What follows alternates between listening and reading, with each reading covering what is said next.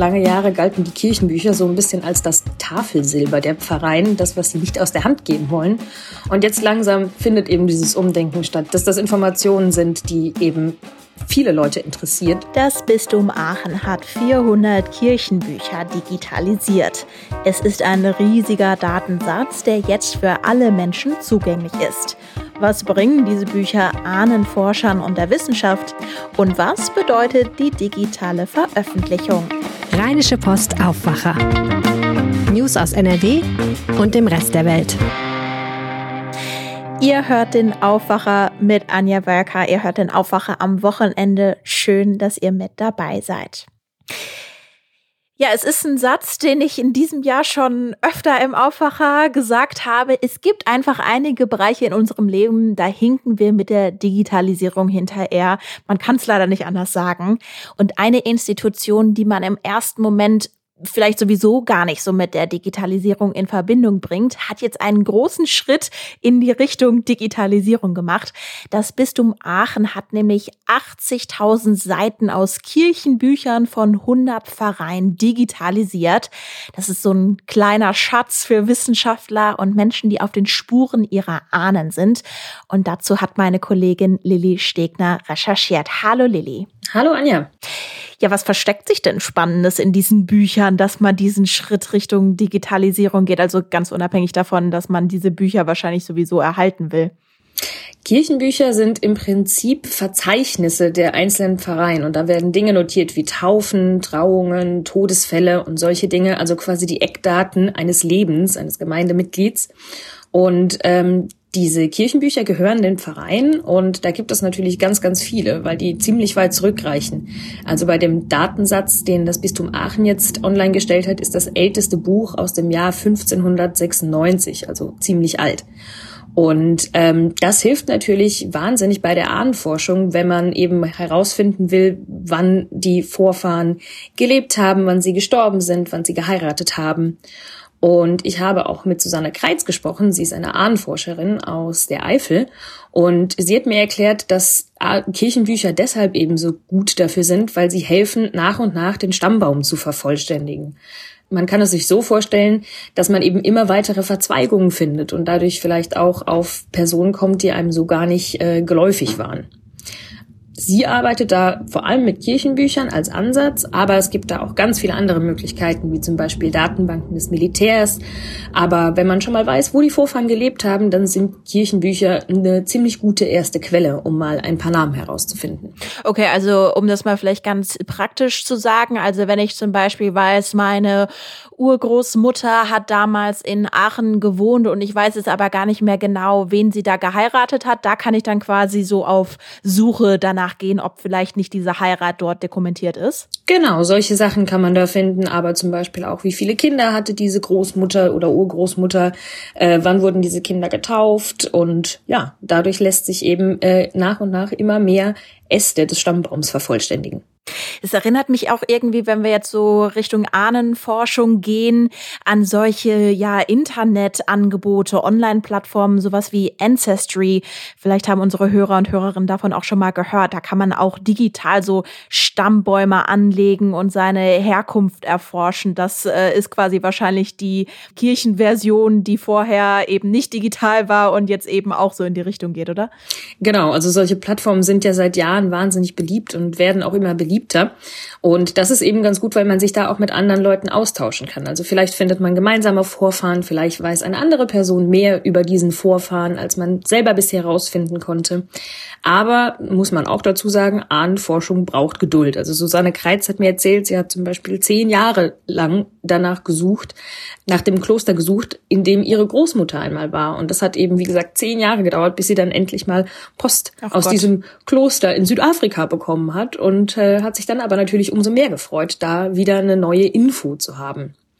Und diese, die, die, die Geduld, die man dafür aufbringen muss, liegt natürlich auch daran, dass diese Informationen wegen der Persönlichkeitsrechte der Person eine Sperrzeit haben. Also Taufen dürfen zum Beispiel erst nach 120 Jahren veröffentlicht werden, Hochzeiten und Sterbefälle schon nach 100 Jahren, weil, naja, Leute bei Hochzeiten und Todesfällen meistens etwas älter sind als bei Taufen. Okay. Also Ahnenforschung, das ist jetzt irgendwie so der eine Teil, weshalb diese Digitalisierung der Kirchenbücher gut ist. Aber wahrscheinlich geht es doch auch einfach um geschichtliche Zeugnisse, oder? Ja, auf jeden Fall.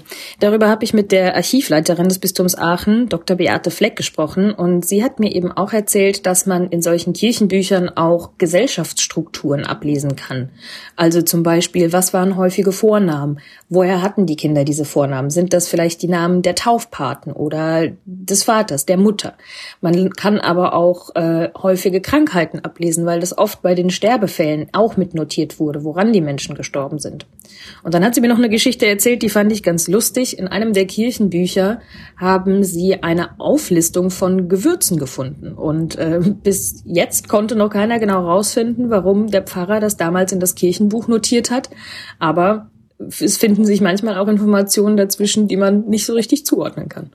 Vielleicht wurden Gewürze eingesetzt, um irgendeine Krankheit heilen zu wollen. Das kann sein. Oder es war eine Art äh, Bestandsliste oder eine Einkaufsliste. Das, man weiß es nicht genau. Mir fehlt auch noch Zimt zu Hause.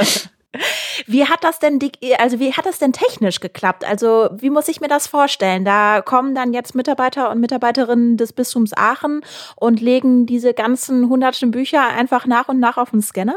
So einfach ist es nicht, weil diese Bücher sind natürlich zum Teil sehr alt und deshalb auch sehr empfindlich. Also man kann die nicht einfach so kopfüber auf einen handelsüblichen Scanner legen.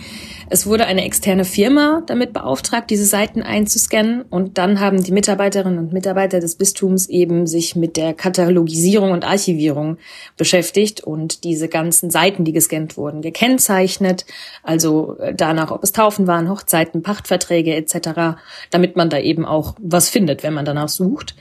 Und ein Teil der Seiten war tatsächlich schon vor vielen Jahren auf Mikrofilm gebannt, so dass man die einfacher ansehen konnte im Archiv um eben diese empfindlichen Bücher zu schützen. Und äh, das hat natürlich schon mal viel geholfen bei der Digitalisierung der äh, Kirchenbücher.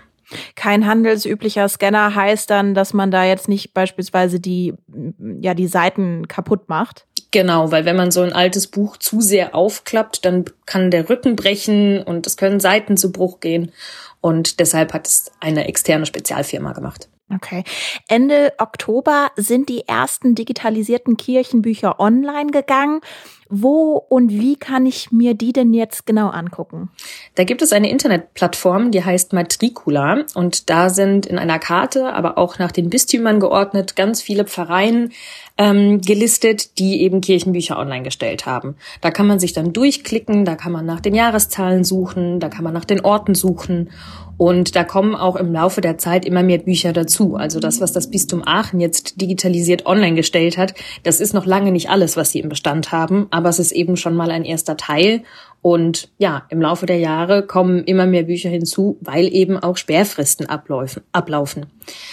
Frau Dr. Fleck hat mir gesagt, dass sie sich deshalb auch so sehr darüber gefreut hat, dass sie diese Kirchenbücher jetzt digitalisiert online stellen konnten, weil es eben auch ein Zeichen ist, dass Kirchen sich öffnen. Also sie sagte, lange Jahre galten die Kirchenbücher so ein bisschen als das Tafelsilber der Pfarreien, das, was sie nicht aus der Hand geben wollen.